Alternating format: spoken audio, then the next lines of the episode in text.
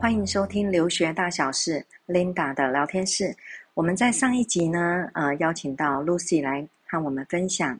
申请教育智商的整个经验。那我们这一集呢，继续想听他聊一下，为什么舍弃了 UT Austin，其中 U 密西根给他了一万三千块美金的奖学金，呃，也不在他的考虑，最后决定的是 Boston College，而奖学金只有一半啊，我们来继续听他来跟我们分享，讲一下你的那个。推荐信的这个部分哈，那因为有人毕业了之后离开学校找老师就挺不方便的。那有可能是我相信你的学校应该要知，应该会知道你要出国。那好像是有校长在写推荐信，还是主任之类的哈？可不可以跟我们分享一下？还有就是你在写 SOP 的时候，你知道我这次在申请，我终于哈有一个想法哦。我在二零二三年的申请，只要有人申请教育，我一定要涨价，你知道吗？因为我觉得真的是好多东西要写，然后真的不像我们像念理工科的学生哦，真的是一个版本，顶多每个学校的那个百分之二十左右的篇幅去做客制化的调整。可是你的不一样，你光是那个西北哦，就不知道有多少题在写了。那能不能分享一下，就是说在写这么多东西的过程中，还有就是毕业之后嘛，在写找推荐人这个部分，简单的跟我们说明一下好吗？谢谢。好，那我先分享那个推荐信的部分。那个推荐信，嗯、呃，我因为我毕业已经四年了嘛，那当然找教授我会觉得，哎，好像毕业的有点久。但是因为刚好，呃，可能是因为我科系的关系，然后还有我们系都会有呃需要考老师这件事情，所以基本上刚好我自己考上老师之后，我都会回学校去帮忙训练学弟妹，就是就是教他们，比如说面试技巧啊，或者什么之类的。所以等于。是，其实也算是常跟教授联系，跟有帮忙教授，就是当教授在问说，哎，有没有学长姐愿意回来帮忙？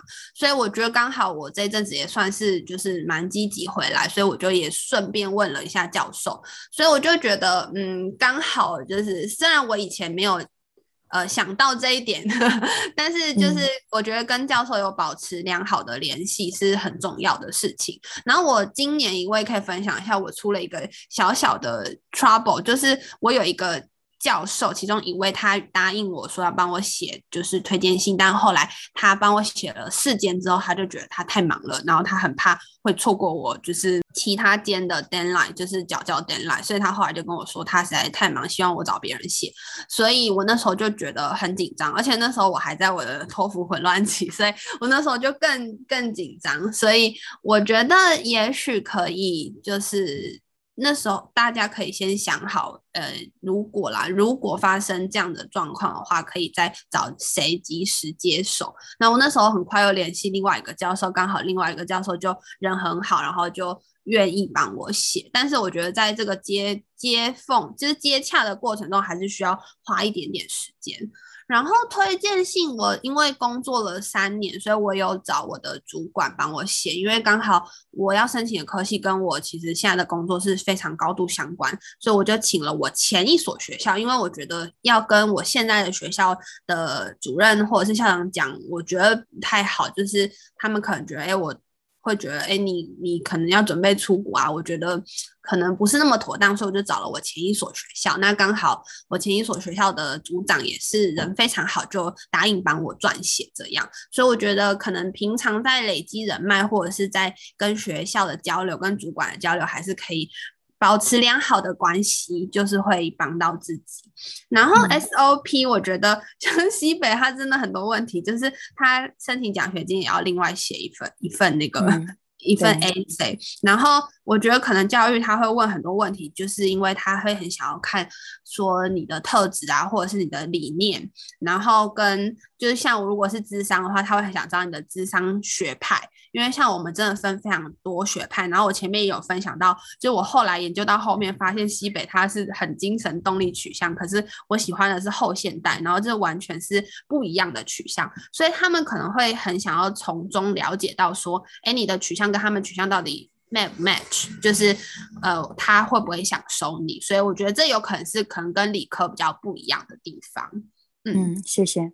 嗯，其实那那我很好奇啊，你你的这个推荐人目前这样讲起来，听起来是四位哈，他们都已经知道你申请的结果了吗？对我，但是我之前因为我自己在选校的时候很纠结，所以呃，我那时候也有跟就是老师，就是我的教授们讨论，就是说觉得他们他们会比较推荐，因为他们也是就是智商领域的教授嘛，所以我那时候有跟他们讨论了蛮久这样子，然后我就觉得呃，教授除了帮忙写推荐信之外，就是也可以是一个很好的嗯陪伴。你写就是讨论，就是你要选哪一所学校的一个资源，对。然后我也很感谢我的教授们帮我写，因为我觉得教授都很忙碌。对，就像你刚才讲的，就是人脉的建立哈，不不是只有之前，还包括之后哈。所以有些学生出发了、出国了，或者到美国之后，他还是会跟他的推推荐人保持联系，或者是让他们知道，或者是跟他们分享一些点点滴滴哈。我觉得这都是有必要做的。那我也时常在鼓励我们的学生说，呃，这个人脉关系的建立哈，真的是要不是只有建立，还要维护。好，那这样子才可以呃做得更好一些。那这整个过程这样走下来哈，我一直很好奇的，就是说你在这么忙的状况下哦，又要准备考试，准备呃这么多的事情，那你有没有尝试说你要自己申请？跟你为什么觉得呃需要一位顾问？然后你觉得推荐人对你来说他是一种陪伴？那你觉得呃这个顾问对你来说他的定义又在哪里呢？我觉得，呃，对于上班族来说，真的很需要有一个就是顾问协助，因为我觉得，嗯，刚好我的科系吧，也没有到非常多人申请，然后网络爬文也没有到非常多资料，所以我那时候才会找呃学人协助。然后我觉得顾问他很好的是会帮忙，第一个会跟你讨论之外，也会帮你收集很多的资料。那我觉得。呃，比如说像填资料那种东西，我觉得如果是你是一个很忙碌的上班族，那真的会花非常多的时间。所以我觉得，就是我这一年的时间，就是要不是有顾问的协助，不然我可能没有办法在。呃，今年的九月就可以顺利出国。我觉得如果我自己弄的话，就是也不知道结果会是怎么样，然后再加上可能时间又要拉得更长，然后托福也不知道有没有办法完成。所以我觉得，呃，很忙碌的时间下，真的会很需要有一个顾问，然后可以。随时告诉你说，哎，几月几号可能要交什么资料，然后或者是直接可以帮你收集很多很多资料，我觉得这是给我最大的帮助。然后再加上，我觉得如果我也是一个算是很犹豫不决，或者是自己很希望各个面向啊，一下想东，一下想 A，一下想 B，一下想 C，嗯，那我觉得就会很需要有一个顾问去帮你同整，或者是帮你很快的抓取说，哦，如果你想要有 A 条件的话，那我可能会推荐什么样的学校啊？你想要有 B 条件的话，可能会有哪些学校？这样子，嗯嗯，哎，那我现在想要问一下哈，就是说 BC 其实并不在我们当初的呃很前面的志愿哈，那是为什么？就是说他有什么理由哈？是？难道是因为他是在 Boston 吗？或者是说你觉得啊，Penn State 有点乡下，或者 U 密西根也不像是在太太热闹的地方，或者是说今天如果 NYU 如果上的话，或许就选择到 NYU 也不一定哈。那呃，我我就很好奇了，就是我们往往会想说，哎，哪一个学校是我的一二三志愿？可是到最后最后决定的时候，反而不是。呃，包括我那时候看到你在学生资料表里面写到说。你想要多了解奖学金的这个部分，我也记得你妈妈那时候有讲说，哎呀，多帮我们这个努力奖学金的部分哈。那我那时候就在想说，教育要有奖学金真的很不容易啊，但是也不知道是为什么，你还是可以拿到拿得到奖学金，尤其像 Umi 西根是给你的哈。那连 BC，我觉得应该这个奖学金你应该也非常的开心哦。就是很多时候就是不要想太多，去做就对了。你做了之后，如果结果怎么样，我相信我们今天讨论了之后，你应该会有。一点想法说，嗯，对，我们应该去研究一下这个 BC 的哪一位教授，你再去跟他打一声招呼，或许还会有一些不错的一些期待，好，对不对？那呃，能不能讲一下，就是本来并不是在第一志愿的，后来到最后决定去 BC，那尤其在台湾哈，很多学生都会认为说，我要选择的是呃州立的学校，不是私立的，那我要选择的是 University，我不要选择 College。但是你选择的是私立的学校，然后又是一个 college，你觉得这个部分要不要？就你所知，其实 BC 是非常好的学校，尤其在教育，对不对？哈，你要不要利用这个机会来让大家呃跟大家分享一下你所认知的，你即将要出发的这一所 BC 是什么样子的学校？好的，呃，我其实，在选校真的是非常的纠结，因为就像我前面分享的，我其实这八所学校真的是，比如说哦，我想要有学校名气，我就抓两间；然后我想要有专排。专排很高，我就抓两间，然后我想要有都市生活，就抓两间，所以等于说每一所学校都有一两个点是真的很吸引我的的点，所以我那时候在选择的时候，就是真的超级超级超级纠结。然后呃，我其实到现在也不知道我选择到底是不是对的，但是如果要我再选择一次，我也许可能还是会选 BC，因为嗯我。最纠结的学校可应该会是，呃，NYU 其实也是很好的学校，不过我后来研究了，可能他的生活费跟那个他的在大都市，然后可能没有一个完整的校园，会让我觉得就是有点可惜，嗯、就是我还是会觉得想有就是大校园的，也不是大校园，就是一个校园有一个一个。就围起来的那种感觉啦，所以我那时候就觉得，呃，可能是这两个点。不过后来 NYU 也没有上，所以就也没有也没有考虑。然后，呃，密西根我真的是超级纠结，因为它又是很有名气的学校，然后专排也很前面，教育的排名也很前面，然后他还给我奖学金，所以我那时候本来是已经要去 密西根了，但是因为刚好可能密西根它的课程的时间长度它是只有一年的 program，那。在我自己的计划里，我是希望可以有两年的课程，然后再加上密西根它没有太多智商有关的课程，所以这让我非常纠结。然后我后来就觉得，我到底是要为了呃学校的名气去读，还是读我真的想读的智商？然后我思考了非常非常久之后，我觉得也许名气。当然是很好啦，但是如果只为了学校名气而去读，好像真的是不会是太好的决定。所以我后来还是选择我自己喜欢的智商的课程。那如果是以这个这个角度来看的话，那可能最符合就会是 BC 跟 Penn State。对，但嗯，Penn State 的话，我那时候也是考虑他的生活费真的非常的便宜，可是我可能还是会有一点向往，说可以到大都市去生活。对，所以综合考量下，我后来选择了 BC。那我真的后来觉得 Penn State 真的是蛮可惜的，但是可能也因为刚好我自己工作的性质吧，因为如果我是读 Penn State 的 program 的话。就是心理咨商师，我可能两年毕业后还要再去做其他的实习，然后才能拿到证照。那这样跟我刚好工作留停两年，就又好像不太相符，所以在多方考量下，就选择了 BC。对，那但是这这些都是依据我个人的状况，比如说我的工作状况，或者是我自己的想法跟我想要的东西去做考量。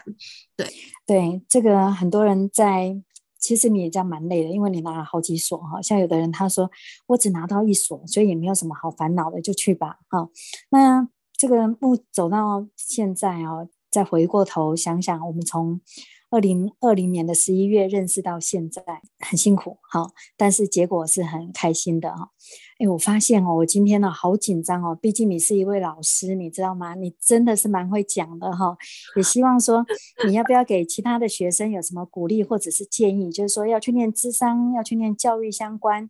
然后有什么样的热情，或者是现在少子化哈？你对这个哈这对这份工作这这么神圣的一份工作哈，那你怎么看？因为呃。在二十多年前，我有一位学生，也是他是师大的学生，他是中文系、国文系的哈，然后呃，就是大学毕业之后，在南投的一所国小里面教书，然后他就想说啊，他想出去念这个英语教学，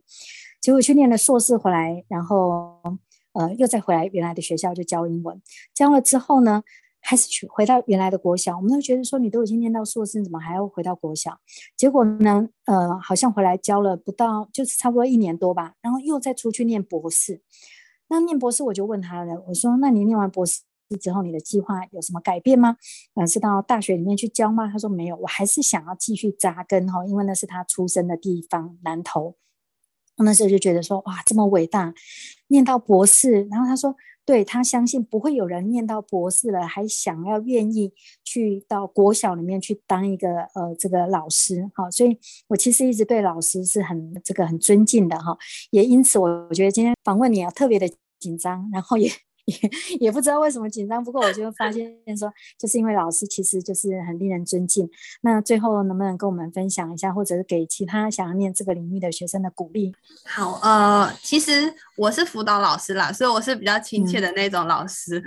不是那么神圣的那种。好，就是呃，我觉得想要跟就是大家讲的是，就是想做的事情就是可以勇敢去做。我觉得不用趁年轻吧，或者是说，呃，其实就是因为我当一个。辅导老师嘛，那我跟很多的学生啊，或者是呃，我很多的个案，他们可能聊到生活中有很多不愉快的事情啊，然后我就觉得其实人生真的是蛮辛苦的，然后大家都会有很多不开心的事事情啊，或者是无法预料的事，所以我觉得如果有一个目标或者你想做的事，你就勇敢去做，不要觉得说好像呃我我就是做不到，或者是我不敢我不敢去试，我觉得那这样真的就会很可惜，然后。呃，这一路申请下来，我觉得我自己最大的心得就是要相信自己，因为我现在在想，我真的有点后悔，是如果呃，因为我一开始真的很担心，我一间学校都没有，但没想到我后来拿到五间的 offer，然后我就觉得，嗯，应该要再更相信自己，勇敢一点，也许就是我我可以就是可能可以再更往上啊，或者是什么之类的，然后。我就觉得，其实自己一定也是有很好的亮点。比如说，举举我自己的例子来说，我可能一开始英文可能一直到不了一百，但是也许我自己的相关经历，或是我自己所学之上相关的内容，其实是。呃，在 SOP 上面，或者是在我面试上面，可以呈现出来很好的的效果跟结果。所以我觉得要相信自己。有些人可能，呃，你可能会跟我一样，一开始英文不达标，觉得很紧张。可是就不要忽略掉自己，一定还有很棒的亮点，也许是呃学校可以看到的。那也许是有人觉得 GPA 不够好，但是那你一定也有其他的亮点是可以被看到的。嗯、对对对。嗯嗯，我这边补充一下哈，其实 Lucy 的条件非常的好哈，因为她的 GPA base 在四点三的状况下，还是有四点一哈。那另外我们一般履历来讲哈，大概是差不多四四百字上下，它可以写到五百四十五个字。像我们在我们在我们是顾问嘛，我们一看到你的 resume，我们对你的印象深刻哈。所以你刚刚讲到一个问题，就是说对自己要有自信，可是这个自信的过程哦，你还是要去经营的哈。就是说你过去既有的条件是什么，然后接下来你再碰到一个转折，就是要申请学校的时候，你不管你的条件再好，你都会觉得会因为某一个因素，也就是说那时候很纠结的是卡在那个托福。呃，没有达到一百分的那个那个纠结点上面，跟后来你突破的那一个的喜悦哈，但是再回头过来看看，你要是没有很好的呃条件啊、背景啊，或者是你的这些 GPA 啊，或者是你有这个很好的经验啊等等，所以这一路上走来哈。呃，每一个阶段的贵人对你的帮助影响都很大，也希望说，也祝福你接下来在 BC 哈，一切都顺利，然后啊、呃，好好的去把你这个两年所学，然后将来回来台湾，然后让呃，就是呃，跟你学习的这些学生们哈，有幸哈被你教到的这些学生们，然后呃，对他们来说有一些帮助。好好，那非常今天非常谢谢 Lucy 哈，因为我们今天录的时间是晚上九点哈，所以录完已经快要十点了。很谢谢你白天要工作在教书哈，然后晚上还要跟我们录这一集，也希望对教育或者智商有兴趣的学生们，因为听到这一集有不同的一些影响。好好，最后很谢谢 Lucy 啊，谢谢你。嗯，我也很谢谢学人这一路来就是给我的协助。嗯，真的感谢感谢，谢谢谢谢 好。以上呢，是今天分享的内容。对于教育或资商的这个呃研究所的申请，呃希望带给您不同的思维。如果您喜欢我们的节目，欢迎持续关注。我是琳达，谢谢您的收听，我们再会。